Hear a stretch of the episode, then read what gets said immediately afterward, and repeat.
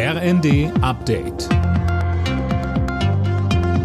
Stündlich neu. Auf den Punkt informiert. Ich bin Linda Bachmann. Guten Tag.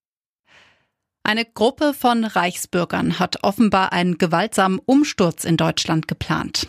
Bei einer bundesweiten Razzia sind am Morgen 25 Verdächtige festgenommen worden.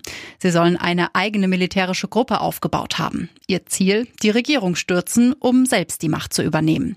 Die Grünen-Fraktionsvorsitzende Katharina Dröge sagte, es geht rechtsextremen Organisationen darum, den Kern dessen, was diesen Staat ausmacht, in Gefahr zu bringen. Es geht um die Demokratie in der Sache selbst. Und da müssen Demokraten in dieser Zeit zusammenstehen. Wir alle gemeinsam im Parlament haben den Auftrag, uns hier sehr selbstbewusst und entschlossen dem entgegenzustellen.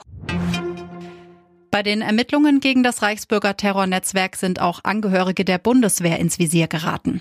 Nach Angaben des militärischen Abschirmdienstes geht es unter anderem um einen aktiven Soldaten im Stab des Kommandos Spezialkräfte sowie um mehrere Reservisten.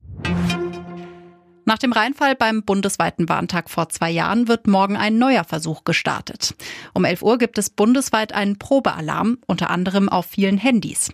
Sönke Röhling, und das passiert auch, wenn man das Handy auf lautlos gestellt hat. Ja, allerdings muss das Betriebssystem auf dem aktuellen Stand sein. Bei Apple geht das ab iOS 15.6.1 los, bei Android ab Version 11. Auch Digitalradios reagieren auf das Signal und gehen entweder an oder wechseln den Sender. Der Vorteil gegenüber herkömmlichen Sirenen ist, man erfährt auch direkt, was los ist. Morgen wird darüber informiert, dass es ein Test ist. Wenn das System nächstes Jahr scharf gestellt wird und ein echter Alarm erfolgt, dann gibt es den nur in der betroffenen Region und man erfährt auch sofort, wovor gewarnt wird. Die Deutsche Post denkt darüber nach, einen Aufschlag zu verlangen, wenn Briefe schnell zugestellt werden sollen.